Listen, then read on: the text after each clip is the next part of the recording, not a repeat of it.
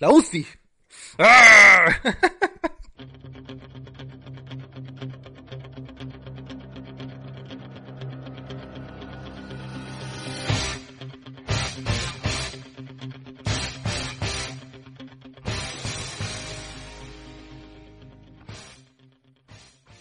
Bienvenidos en otra entrega de Ídolos de Barro, que se ha hecho esperar un poco. Y espero que,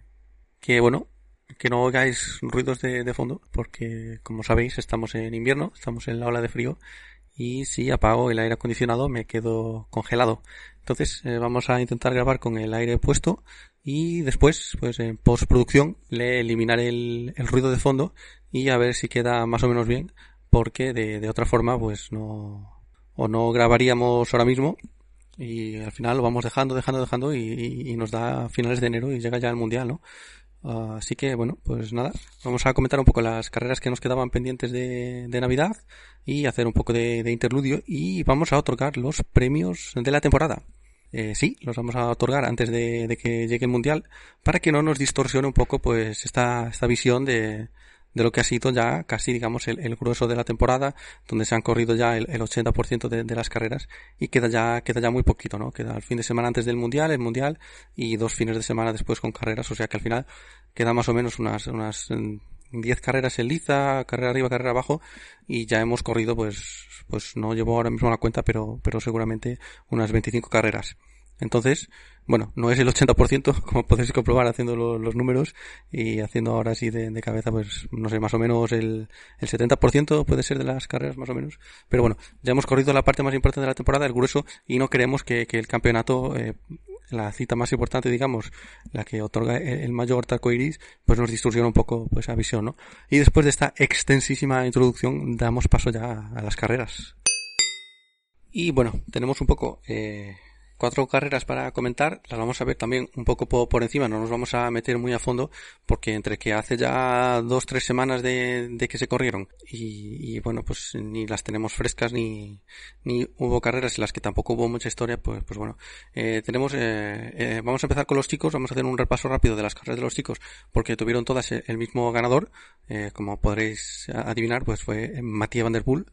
y y se llevó la carrera de Bredene, que no tuvo mucha historia, eh, se llevó también la carrera de, de Baal, donde sí que vimos una muy buena carrera con, con, con, los cuatro, digamos, eh, mejores corredores de, del momento, incluso cinco, porque después se unió Gasol a ese grupo, eh, con Mathieu Gubana, Ayrton Pitcock, Serviti y Gasol, y tuvimos ahí media horita muy entretenida de carrera, de, de carrera en grupo y demás, y luego cuando eh, lanzó el ataque, eh, justo cuando estaba Gasol en cabeza, utilizándolo un poco de, de, hombre boya, ¿no? De la misma táctica que usan los, los salsas, de poner a Gasol en cabeza y que después ataca y servir, pues la misma usó Mathieu para meter a, a Gasol de por medio y, y ganar hay uno, unos metritos que al final acabaron siendo decisivos para que Pitcock no le pudiese pillar rueda, después no fue capaz de cerrar el hueco y se terminó hundiendo un poco más, y bueno, al final ganó Mathieu, segundo fue Gut, el tercero Pitcock, eh, cuatro Iservit y, y quinto Gasol.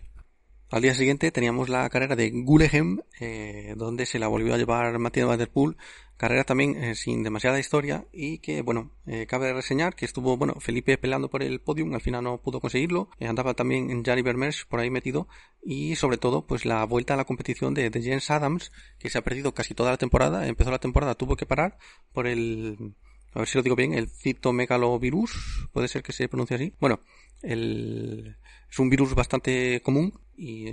y bueno, eh, casi, digamos, al llegar a, edades avanzadas, pues ya casi el 90% de la población por encima de 70 años, pues lo tiene, digamos, latente en su organismo. Y reseñar, pues, pues nada, ese, esa aparición estelar de James Adams, eh, también anduvo por ahí Dieter Schweck, eh, bueno, no comentamos que, que en Bredene se retiró Dieter Van Turenhout, el, el gasol malo, y también se retiraba a Nicolás Klepe, corredor del Telenet, que hace dos años, eh, si recordaréis, tuvo una, una buena temporada con, con bastantes top ten en el inicio de la temporada, el corredor que solía ir un poco mejor en, carreras un poco más duras con barro, y ya el año pasado estuvo bastante desaparecido, y este año pues Telenet ha decidido no renovarle y él al no poder encontrar contrato en un corredor bastante joven de en torno a los 24-25 años pues ha decidido colgar la bicicleta al menos de modo profesional y bueno También creo que hubo alguna que otra retirada también en Bredene. Y bueno, pero volviendo un poco a, a pues nada, victoria de, de Mathieu. Eh, en Bredene, que fue un circuito un poco más atractivo quizá que Gullegem, que tampoco tenía mucha historia. Y, y Bredene, aunque es un circuito que, bueno, cuando tiene barro está interesante, pero, pero, pero bueno, también un poco por detrás de la gran carrera del, del, de, de este eh, no sé muy bien cómo, cómo llamarlo, del cuatripco, eh, cuando no es un tríptico, es un,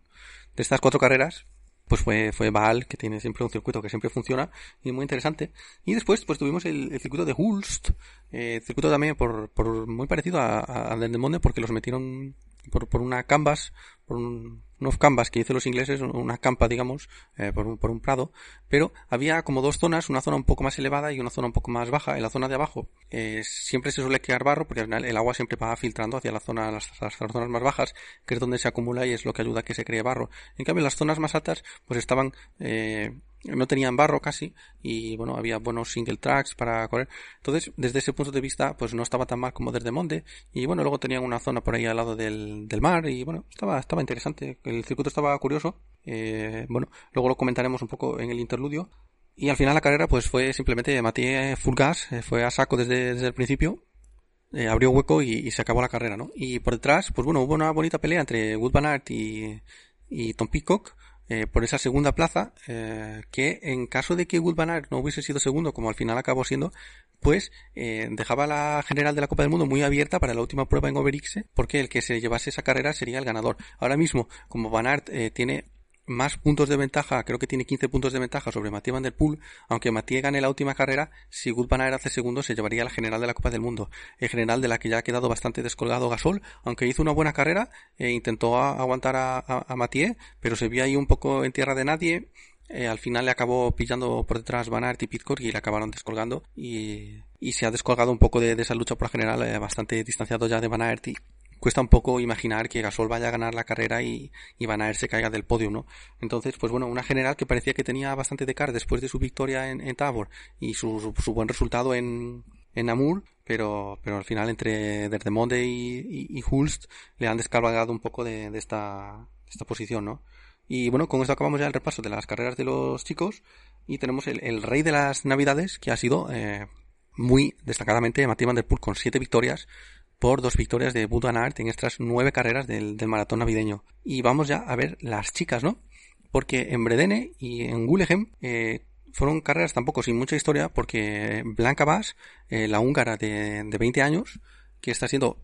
una de las revelaciones de la temporada, bueno, hizo ya una aparición estelar eh, el año pasado, también en este periodo más o menos navideño, con algún segundo puesto y peleando carreras, pero este año ya se ha confirmado con estas dos victorias en territorio flamenco, eh, carreras de un poco de segunda fila, pero bueno, televisadas y con eh, participación aceptable, aunque no estaban las, las mejores, pero bueno, se la ve muy bien. Y, y en el maratón navideño eh, ha corrido siete carreras, ha sido quinta, cuarta, novena, séptima, estas dos victorias y fue quinta en, en Hulst. Y siempre en, en grupos de, cabeza y aguantando, aguantando el tirón, ¿no? Pero la carrera de la que quizá hay que hablar un, un poco más fue de Baal, que también en chicas fue un, un carrerón. Y, tuvimos una carrera de, de grupo, ¿no? Un poco con las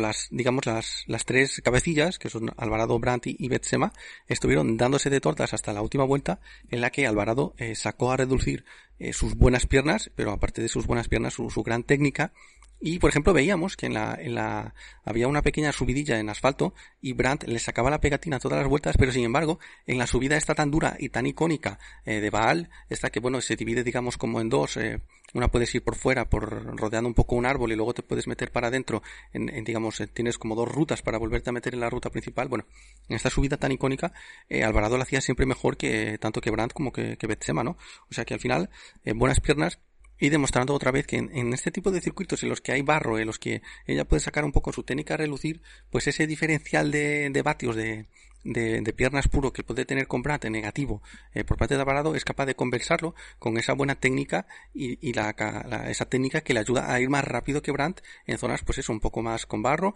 o incluso de subida pero subida más difícil eh, que hay que traccionar y hay que tener técnica que no simplemente es dar eh, patadas a, lo, a los pedales ¿no? Y al final, pues eso, tras una carrera muy bonita, eh, de, digamos, de, tensión, eh, se decidió en una última vuelta bastante espectacular. Y primera fue Alvarado, segunda Brandt y tercera Betsema, que se descolgó un poco al final y le, le costó seguir el ritmo en esa última vuelta. Tuvo algún problemilla técnico, eh, al contrario que, que Alvarado, que precisamente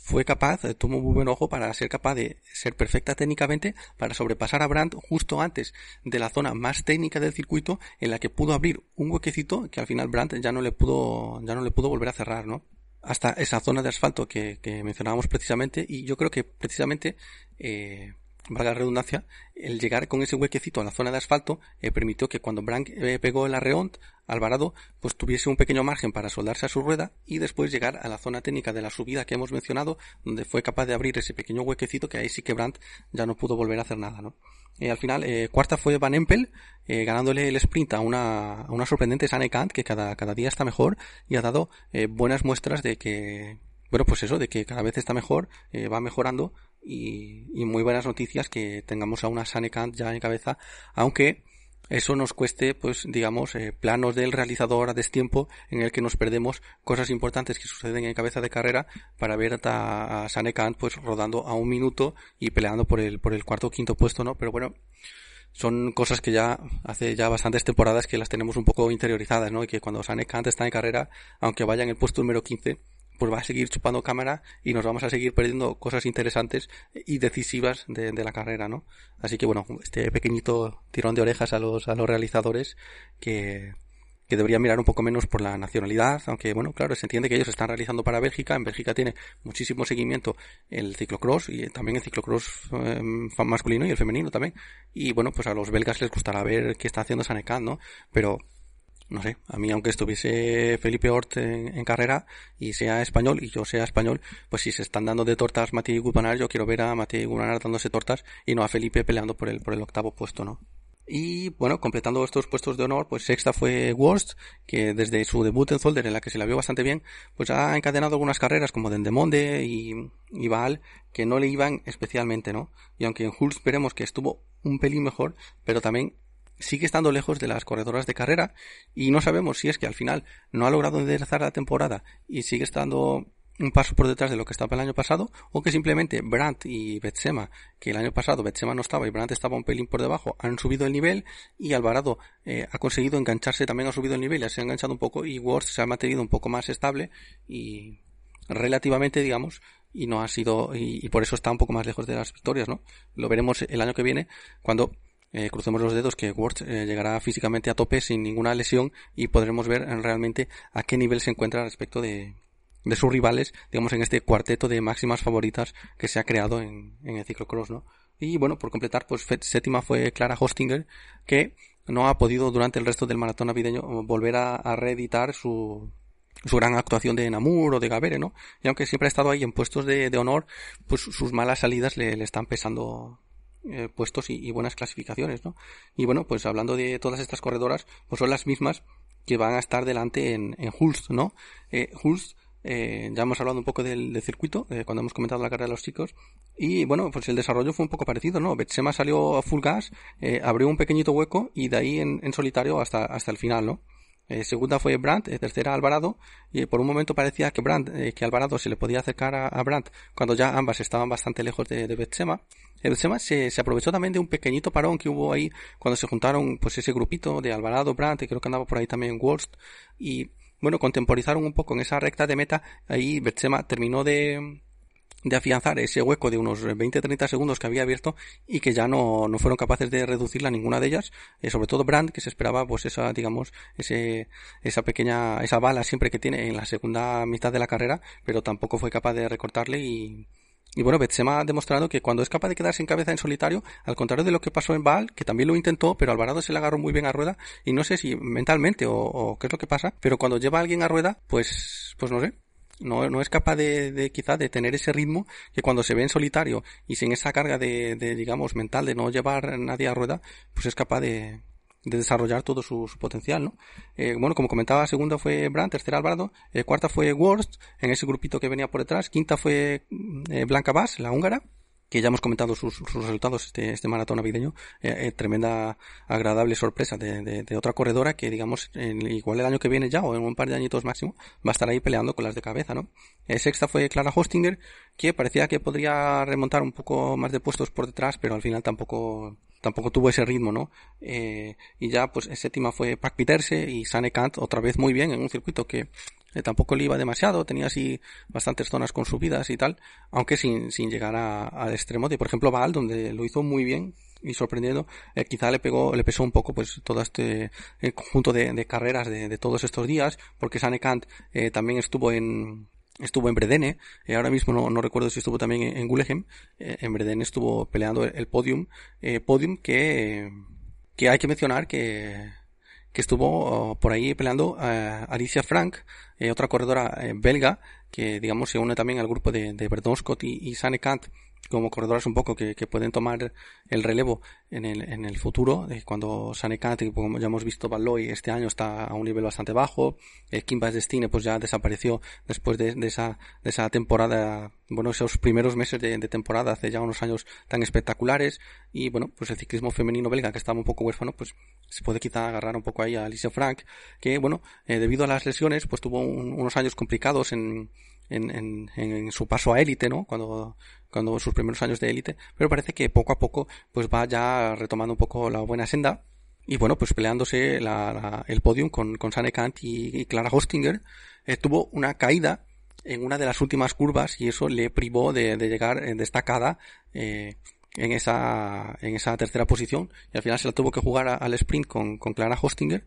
y ahora mismo no tengo los resultados a mano y fue un sprint muy ajustado, pero bueno, si no fue, fue tercera, fue, fue cuarta. Y, y bueno, eso fue en Bredene. Y, y, no sé muy bien por qué nos hemos ido ahí. Y bueno, por mencionar en, en Just, pues eh, Mariana Bosch, que también corrió aquí, es bastante decepcionante en el puesto número 11. Y, y Bosch, que aparte de esa victoria el día de, su debut, pues no se está dejando ver demasiado, ¿no? Y también, pues esta carrera nos escenifica un poco que de las, de las tres, eh, digamos, eh, grandes eh, favoritas a casi cualquier carrera de los últimos meses eh, y casi las que han, copado todo el, todas las carreras que han corrido las han ganado, las han ganado ellas menos una carrera que ganó Van Alphen con Betsema y Brandt en, Liza y, y, la carrera de que ganó Worst en el Copenberg Cross el resto de carreras que han estado en Liza, las, las tres, digamos, magníficas, que al principio de la temporada eran cinco y al final se nos han quedado en, en tres, con Castellane desaparecida y Worst con un peldañito por debajo, al final el resto de victorias se las han llevado ellas, ¿no? Y Betsema, pues su, su, su forma de, ganar es salir full, como ha demostrado últimamente, es salir full gas desde el principio y esperar que las corredoras que vengan por detrás tengan algún percance y se abra ese pequeñito hueco y no se lo puedan cerrar. ¿Qué es lo que ha pasado en, en no? Eh, Betsema abrió ese pequeñito hueco por problemas de la gente que venía por detrás, después que me miro, tira tú, tira yo, y cuando te quieres dar cuenta te saca ya 15-20 segundos y a Betsema ya no se lo recortas. Eh, la forma de ganar de, de Brandt, que no lo pudimos ver en estas dos últimas carreras, pero lo hemos visto, por ejemplo, en, en Desde Monde, pues es que tiene una segunda mitad de carrera, entre el minuto 20 y el minuto 30, tiene un cambio de ritmo brutal.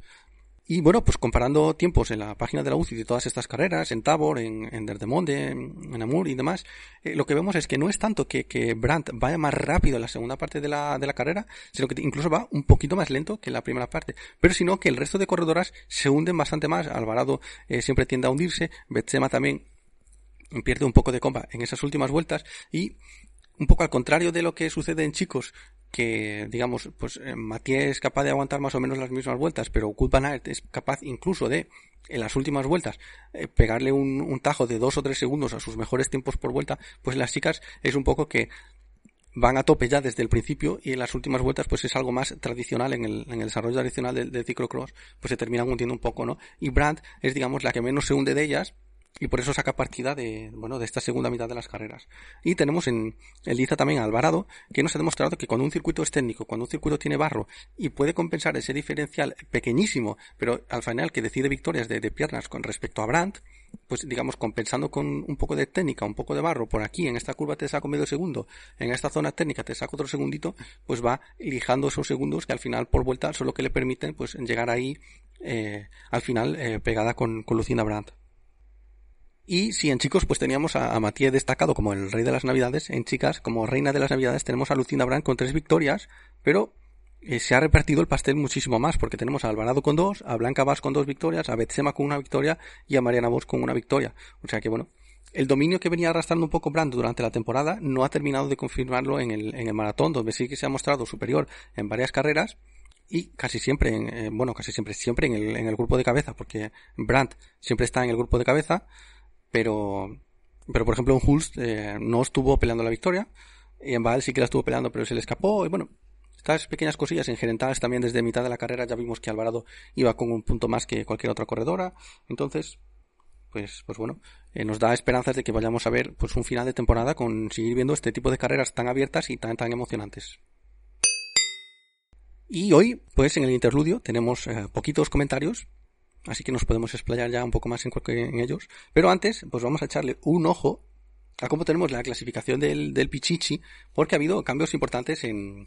en este periodo navideño, ¿no? Y en chicos tenemos a Matías Van Der Poel, que se ha colocado ya como Pichichi de la temporada con 8 victorias, por 6 de Iservit, que desde que ha vuelto a Mathieu pues no ha olido las victorias, tres de Tonaerts, que puede parecer que lleva una temporada desastrosa, pero en, al principio de la temporada parecía un coco tremendo y que, y que iba a arrasar hasta que llegasen los dos mocosos, y al final, pues con esas tres victorias que, consiguió en los primeros crosses de la temporada, con ellas se ha quedado. De hecho me suena que la última carrera que ganó fue la de, la de Gieten, que es la primera carrera seria de torneo del Super Prestige, o sea que, bueno, eh, pues podéis echar cuentas, lleva casi, eh, pues desde mediados de octubre que se corrió en este año,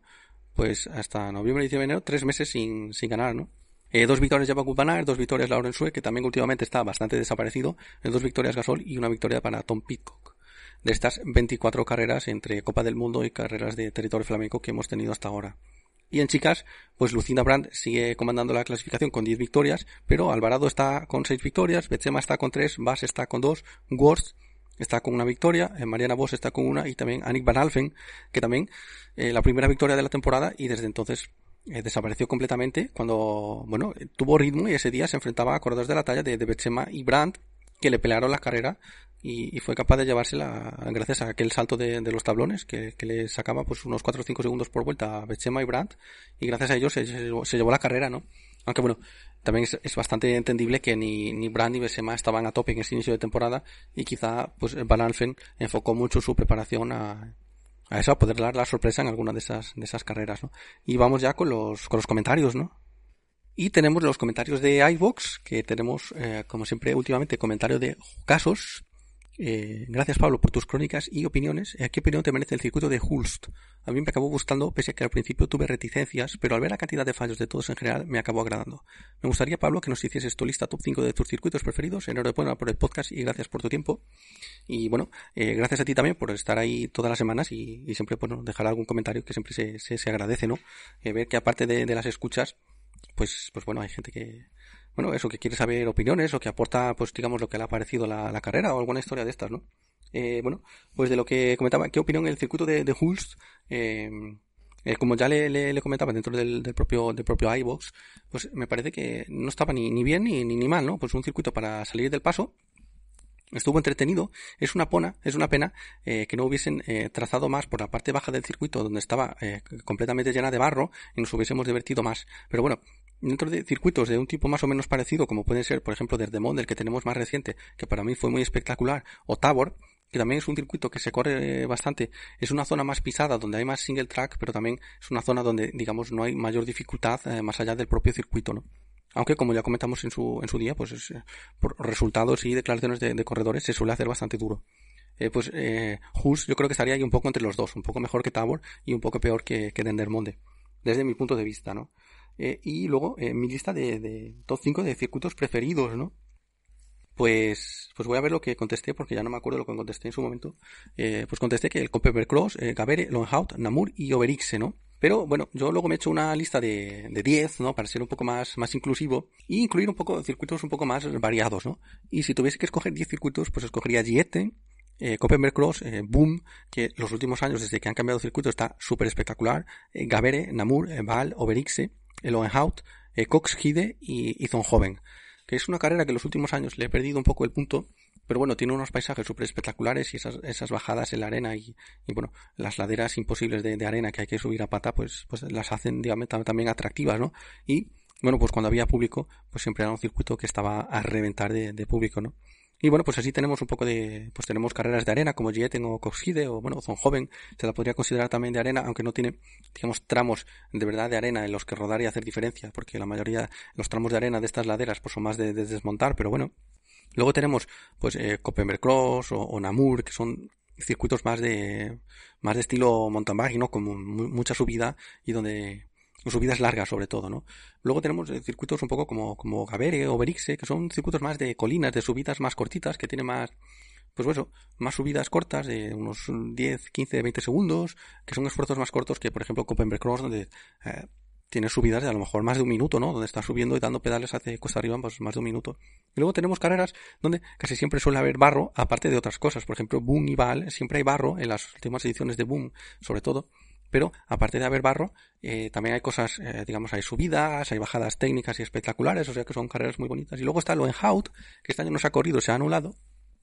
y que también es una carrera que casi siempre hay barro y, y, es muy bonita de ver, aunque no tenga todas estas dificultades que sí que tienen las otras carreras. Así que bueno, haciendo una respuesta que debería ser corta, un poco más larga, pero aprovechamos para repasar un montón de circuitos muy interesantes y que, bueno, algunos de ellos con mucha historia y otros como Boom, que son bastante recientes pero que el, han dado con la tecla, digamos, del diseño del circuito y, y ahí están, ¿no? Y, y bueno, pues ya que hablamos de circuitos, pues también reseñar que un circuito muy, muy atractivo y que a mí me encantó y esperaba verlo más ediciones fue el circuito de Ronse del año pasado, pero que ya antes de todo el tema del, del coronavirus ya habían anunciado que por un tema de permisos para pasar por esas zonas y demás, que no se iba a volver a, poder hacer ese mismo circuito, ¿no? Que estaban pensando alternativas y bueno, al final han terminado de suspender la carrera de, de y tal. O sea que una pena, porque es un circuito que nos deparó eh, dos carreras completamente épicas, en chicas con Alvarado y Worst y en chicos con, con Tona Ertz y, Serviti y, y Van Der Poel, ¿no? La, la única carrera que, que perdió Mathieu Van Der Poel el, el año pasado, eh, si no recuerdo mal, ¿no? Y vamos ahora con el comentario de, de otro habitual del programa, como, como viene siendo Luis de Lugo, ¿no? Que nos comenta que, como me alegro de la victoria de Betsema, ya se la estaba mereciendo. El tema de los circuitos, yo creo que la visión de los corredores y los aficionados es totalmente distinta. Días como los de Derdemonde, ganas de correr hay pocas, sabes que solo vas a sufrir. En cambio, circuitos que vas en grupo nos hacen huecos y vas cogiendo o quedándote los disfrutas muchos más. Vamos a por el fin de semana de nacionales y ya rumbo al mundial.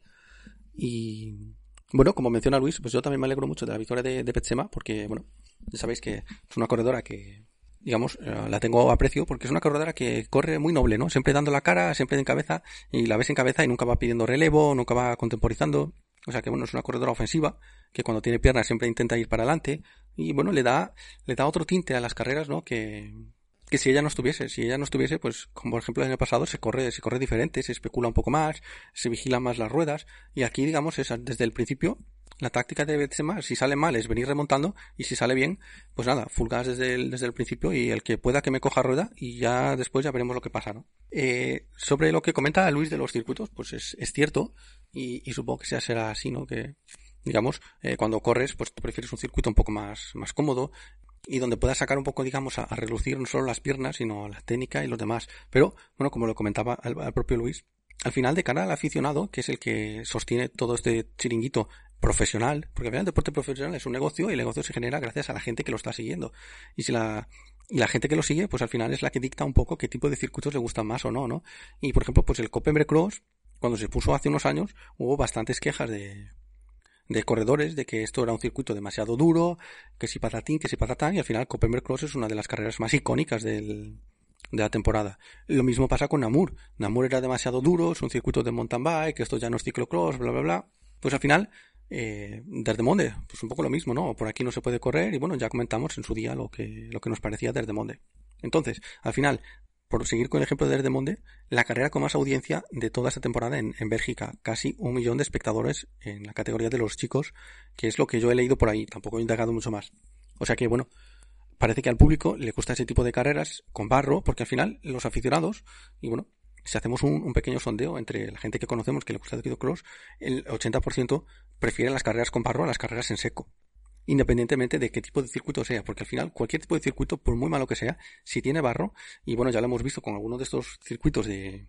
de, Navidad, como por ejemplo Bredene o, o Gulegem en menor medida, esos circuitos en seco no tienen absolutamente nada, pero como tienen barro, pues se hacen muy interesantes y como están encuadrados en un periodo del año en el que es muy probable que haya barro, pues todos los años eh, son interesantes. Ese es, digamos, mi, mi take eh, sobre los circuitos y, el barro, ¿no? Luego hay circuitos como por ejemplo Essen o, o Buerna que ni,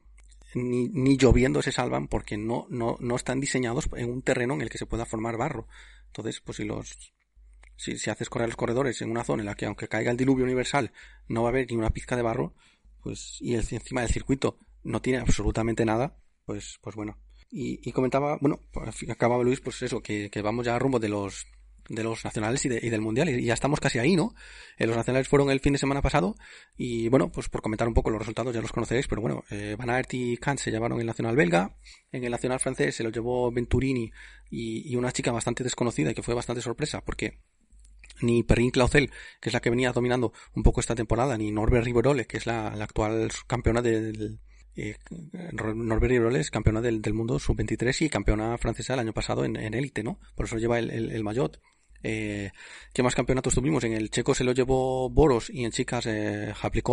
la, la incombustible Hablikova. Eh, en, el suizo, que el circuito estaba bastante espectacular, por lo que he podido ver en fotos, se le llevó Kevin Kuhn, que es este, este corredor del, del Tormans eh, suizo. En chicas ahora mismo no, no recuerdo. En el nacional español se lo llevó Felipe Ors y Lucía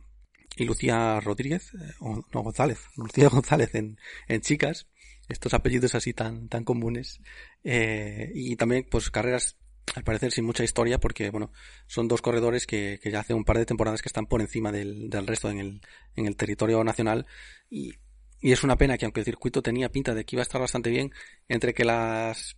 las carreras, digamos, no llamaban demasiado desde el punto de vista de la emoción y que la retransmisión era, hay que decirlo, bastante lamentable. En 2021, hacer una retransmisión tan mala de un campeonato nacional es, es bastante complicado, ¿eh? Y bueno, ahí tuvimos el nacional checo, que le estuve echando un ojo gracias al, link que nos puso Cordy en el foro durante un rato. El circuito estaba espectacular y la retransmisión pues te, te metía dentro de la carrera. Hombre, luego el hecho de que no conocieses absolutamente ninguno de los corredores, excepto a Boros, pues te sacaba un poco, ¿no? Pero, pero el, el circuito y la retransmisión era, era, era muy buena, ¿no? Y bueno, no creo que, que, en Chequia, en pleno coronavirus, tengan muchísimos más medios de los que puede haber en España para hacer una retransmisión decente, ¿no? Pero, pero bueno, es lo de todos los años, digamos, con las, con las nacionales y, y bueno, si se quiere impulsar un poco el, el ciclocross nacional, quizá habría que intentar, pues, eh, generar retransmisiones interesantes para que la gente, primero por internet, de forma gratuita, se enganchen digamos, a este deporte y lo empiezan a seguir un poco más para después poder gestionar un poco los derechos y ofrecerlos a, alguna plataforma, ¿no? Pero, pero bueno. Y creo que así de los importantes no nos dejamos ningún otro campeonato porque el, holandés obviamente no se corrió, el británico tampoco, el, el ay, que no me sale ahora, el, el alemán tampoco se, se corrió, eh, se corrió el italiano, eh, que se lo llevó Arzufi, en, en, chicas por delante de, de Legner, que Legner este año ya, ya, hemos, ya, decíamos que no, que no está al nivel que la esperábamos, y bueno, Arzufi tampoco lo ha estado, pero bueno, al final se llevó el,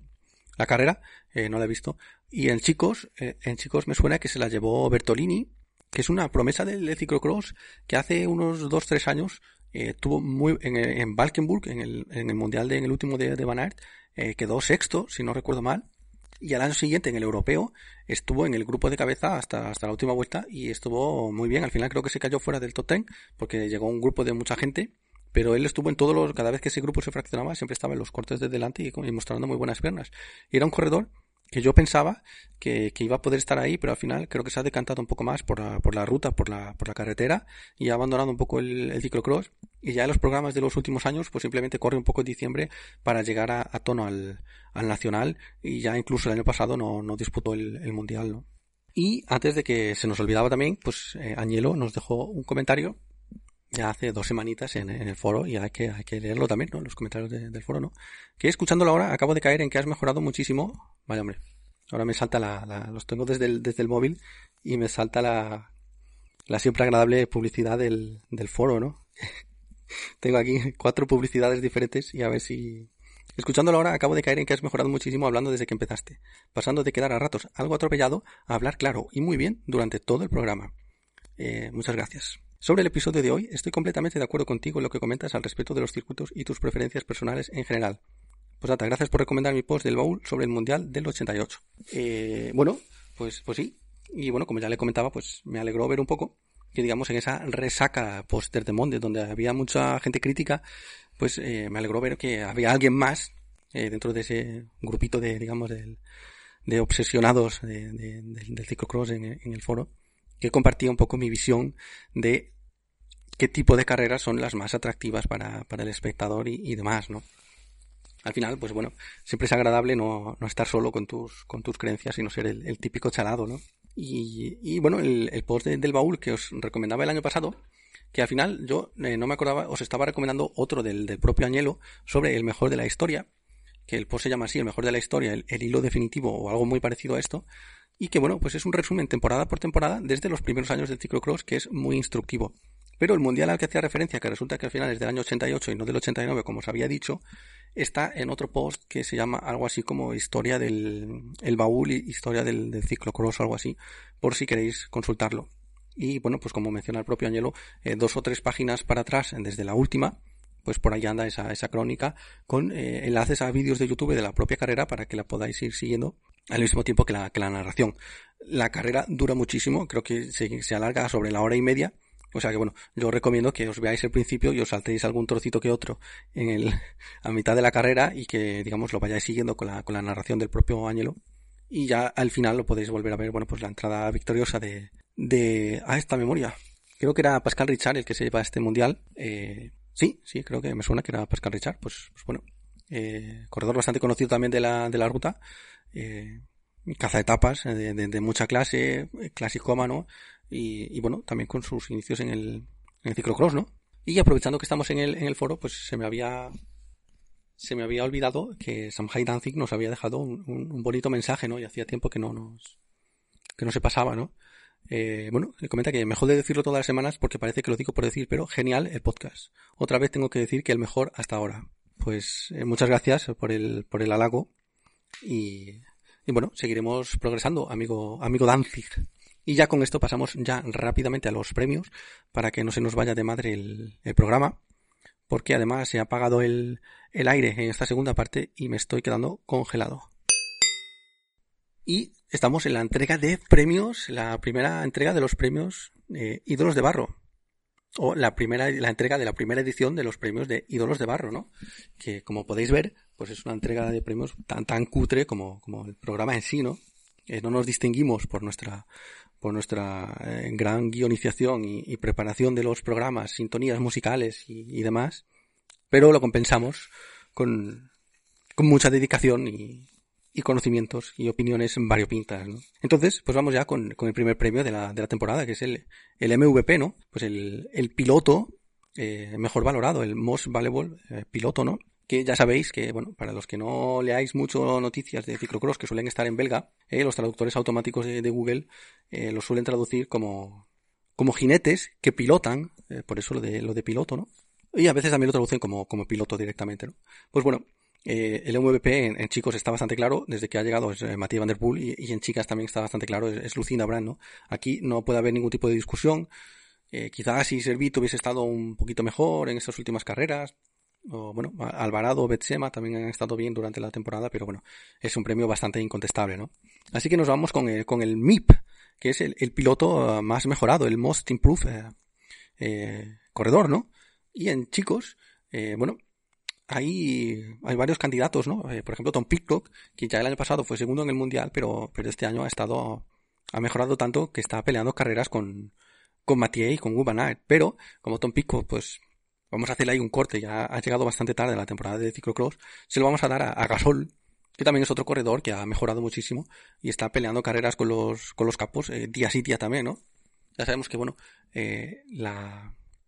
la señal de identidad de Gasol pues era ser capaz de estar un día peleando con los capos hasta dos vueltas antes del final y el día siguiente pues llegar en el puesto número 15 completamente desaparecido, ¿no? Y bueno, lo que, lo principal de lo que ha mejorado, eh, también aparte de esos rendimientos, digamos, más estelares, porque lo hemos visto en carreras eh, muy caras, estando con los mejores hasta, hasta el final, ¿no? Cosa que otros años eh, yo creo que no, no lo veíamos, ¿no? Eh, pero sobre todo en, en, consistencia. Ha mejorado en, en, consistencia. Y en chicas también hay muchísimas candidatas, entre ellas gente que se va a llevar otro premio, ¿no?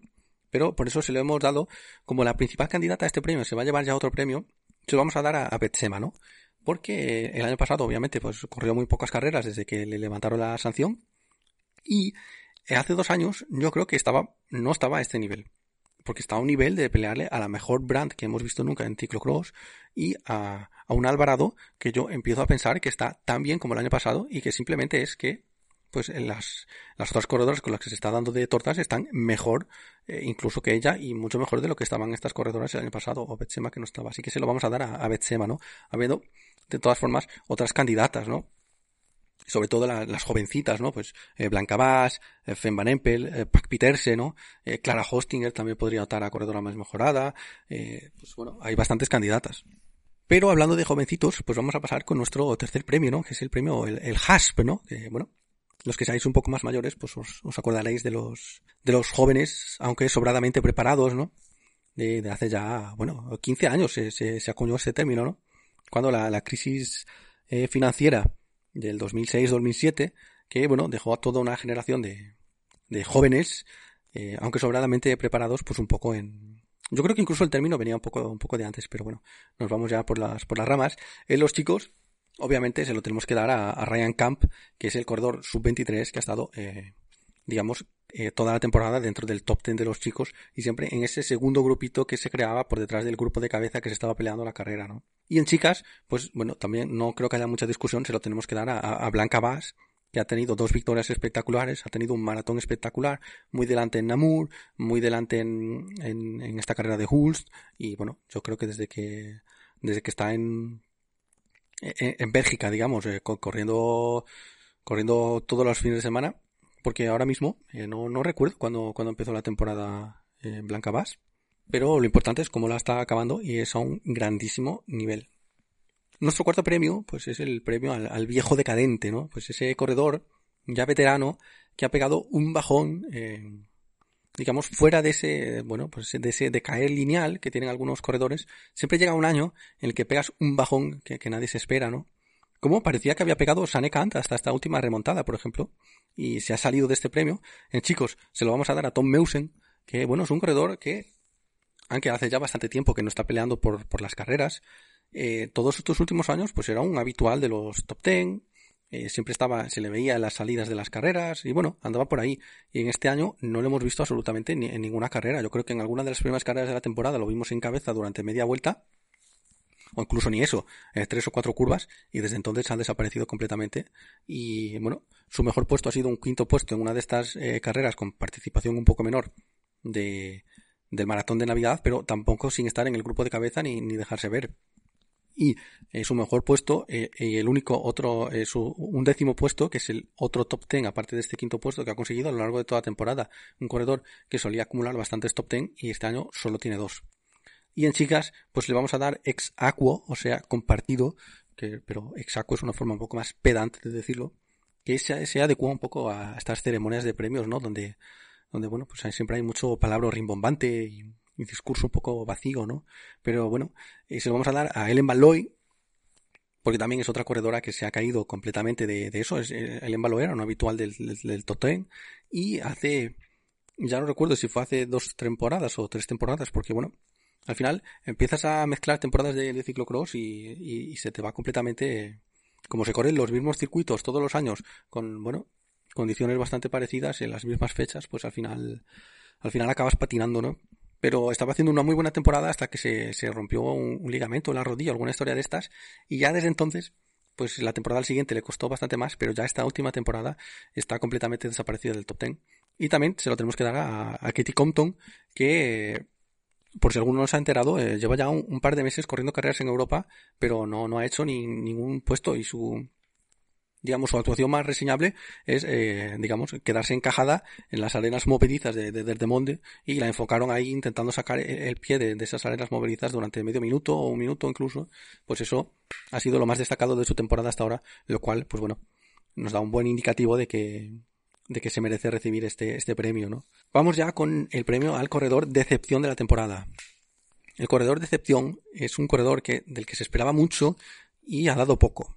Y en chicos, pues bueno, yo creo que se lo tenemos que dar a Ton Aerts, sobre todo después de su eh, apoteósico inicio de temporada. Eh, parecía que iba a estar eh, un punto por encima del resto de corredores y, se ha quedado con eso y el resto de la temporada ha sido un quiero y no puedo. lo ha intentado, siempre intentando agarrarse al grupo de cabeza, pero bueno, un día intentó agarrarse la rueda de Matías y acabó completamente reventado en el quinto o sexto puesto, bueno,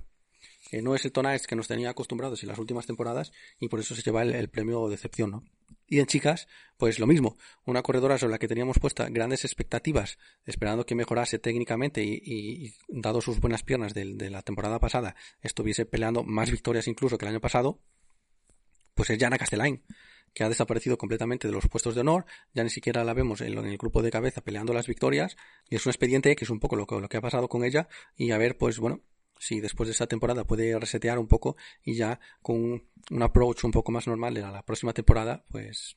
pues redimirse un poco y, volver al, redil de los buenos resultados, ¿no? Y por último, el último premio de la, de la temporada, pero eh, esto lo vamos a dejar un poco abierto y si queréis, pues proponer nuevos premios en los, en los comentarios o por la vía que deseéis, pues podemos seguir incluyendo categorías para los premios de, de esta temporada que, bueno, estos son los que se me han ocurrido a mí así, un poco a, abuela pluma.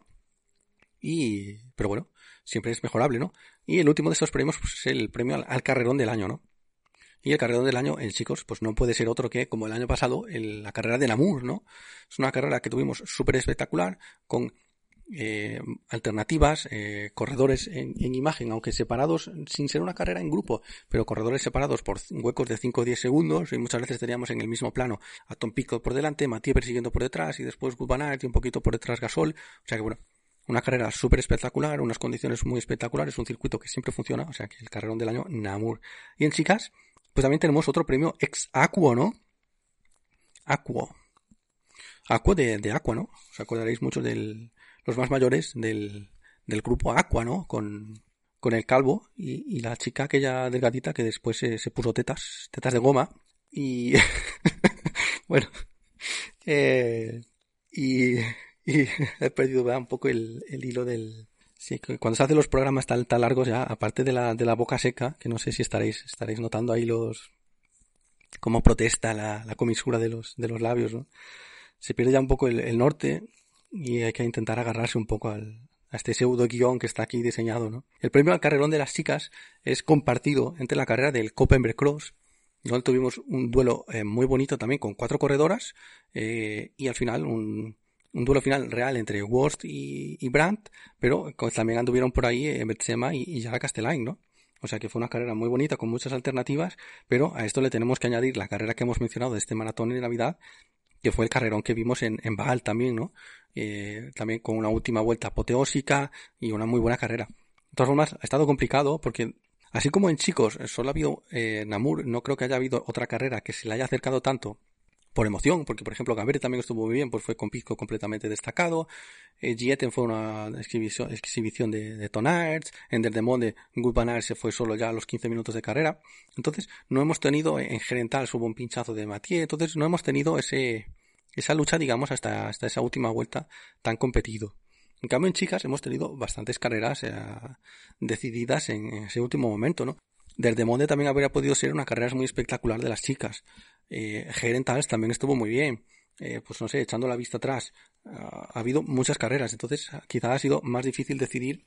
para las chicas y por eso pues lo hemos dado un poco un poco exacuo, ¿no? Para no para no tener que mojarnos y bueno, pues yo creo que con esto ya podemos ir cerrando el programa de, de hoy y, y, nada, espero que os haya gustado este bueno retorno al, a las crónicas, crónicas de, de ciclocross y como mencionaba Luis, pues ya nos queda muy poquito. Tuvimos los nacionales el fin de semana pasado. Este fin de semana tenemos la carrera de Mol, eh, que bueno, cuando salga el programa ya se habrá disputado. Y el fin de semana que viene tenemos Jame y Oberixe, y ya después el, mundial, ¿no? Y bueno, los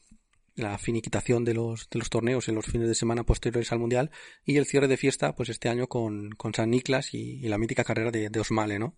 Entonces, pues, pues bueno, no quedan muchos crosses, eh, como decía, pues deben quedar en torno a unos 10 crosses y, y nada, aprovechar y, y disfrutar este, esta parte final de la, de la temporada. Esperamos que sigamos teniendo barro y buenos circuitos y ya iremos haciendo. Probablemente haremos una previa del mundial y comentaremos también el fin de semana las carreras del fin de semana previo al mundial porque bueno también se decidirá la, Copa del Mundo. Y Oberix es un circuito muy bonito Y bueno, pues yo creo que eso un poco serán los dos próximos programas. Una previa al Mundial, donde hablaremos un poco de, de favoritos, el tipo de circuito que es, aunque bueno, en los últimos programas ya hemos ido dejando pernitas, ¿no? Y, y anda por ahí el, el vídeo del, del circuito del Nacional Belga de hace unos años que más o menos yo creo que va a ser el mismo, porque bueno, la zona es la misma, el, el dibujo del circuito es prácticamente igual, o sea que bueno, igual cambia alguna cosa como los puentes para pasar de alguna zona a otra, o igual se meten, hacen un desvío por la arena o poner tablones o alguna historia de estas, pero bueno, a grandes rasgos el, circuito va a ser el mismo, ¿no? Y, y bueno, eso, eso es todo chicos y, y hasta la, hasta la próxima entrega, ¿no? El ciclocross. Ah.